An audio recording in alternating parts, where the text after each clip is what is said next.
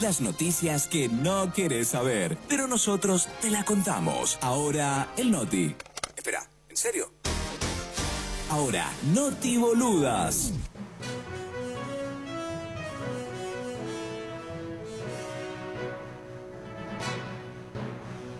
A nadie. A nadie.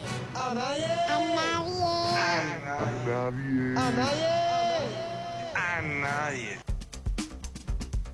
12 con 39, viernes 12 de agosto del año 2022. Empezamos a compartir con todos ustedes las noti boludas, el contenido más innecesario, las noticias más absurdas que no van a estar encontrando en ningún portal de noticias serios. Yo sé que este segmento y este momento les da sentido a sus días, así que ya nomás empezamos a compartir estas boludas de hoy. Arrancamos con un pedido de matrimonio, justo que esta semana estuvimos hablando de eso. Arrancamos a hablar de la manera en la cual un cónsul paraguayo le pidió matrimonio a su novia y fue en la sala de parto. El posparto de una mujer se transformó en una romántica escena porque el cónsul paraguayo de Puerto Guazú, Magno Álvarez, la sorprendió con muchos carteles donde le propuso matrimonio a su novia y mamá de sus dos hijos. El video fue subido a las redes sociales por el propio cónsul, donde se lo ve a él agarrando unos carteles que decía, ya nació Alvarito. Seguidamente en otro cartel escribió, mi amor, ¿Te quieres casar conmigo? La mujer, a pesar de no poder hablar debido al reciente parto, no podía evitar emocionarse con una sonrisa le miró a su prometido, quien le, le dijo, necesito casarme contigo. La doctora es testigo.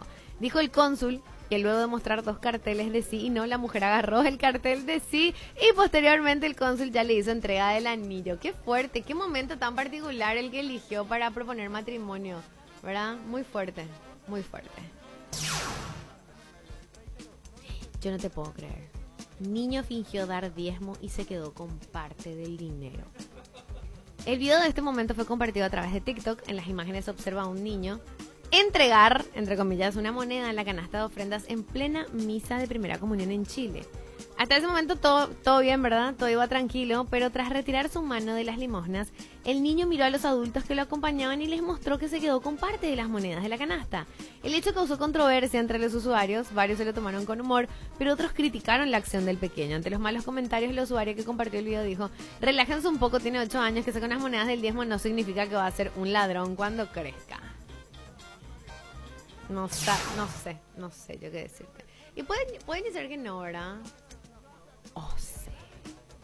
Hombre hace baby shower. Ah, me encanta. Un baby shower poliamoroso para sus dos esposas. Qué, fluido. Las dos están embarazadas. Las dos están, las dos están embas. Y claro, tener una relación poliamorosa, me encanta la fluidez. Esta es la historia de Jesús Castañeda, un ciudadano de Guatemala, quien compartió un video titulado Nos tocó doble embarazo, en donde muestra la celebración de un baby shower en compañía de sus dos esposas. De hecho, en las imágenes de la publicación compartida en TikTok hay un texto indicando que esta fiesta representa el primer baby shower de una relación poliamorosa realizada en Guatemala.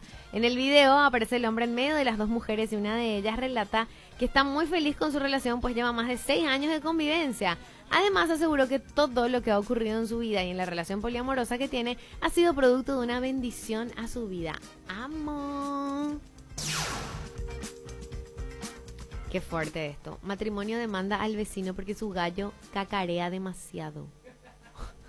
No, no pasó acá. Tampoco en Argentina, tampoco en Brasil. Esto pasó en Alemania. Una pareja alemana llevará un caso bastante inusual a la corte.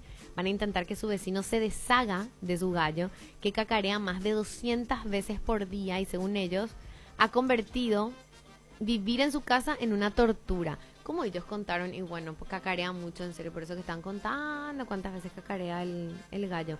No podemos salir al jardín ni abrir ninguna ventana, es insoportable. Intentamos aguantarlo, nuestros hijos y nuestros vecinos también, pero no se puede. Es raro hablar de esto como tortura, pero es lo que es. El matrimonio comenzó a registrar cada vez que el gallo cacarea para tener evidencia para llevar a la corte. El demandante afirmó que otro vecino se mudó porque estaba harto del ruido, pero destacó que él no hará lo mismo. ¿Y por qué si le molesta? ¿Qué van a hacer del gallo, Gordi? ¿Cuál va a ser la pena? Le van a tener que matar, van a tener que hacer caldo, ¿verdad? Qué fuerte. Por eso estoy cada vez a la puta este gallo de mierda cuando voy a hablar, carajo. ¡Fuera! Dos mujeres le cumplieron el deseo póstumo a su abuela. Quería que pusieran una estatua sexual en su tumba, la Eudos.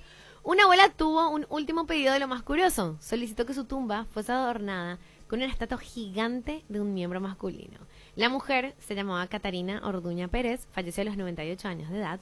En el pueblo la conocían como Doña Cata y todos la recuerdan como una mujer de mente muy abierta y bastante irreverente.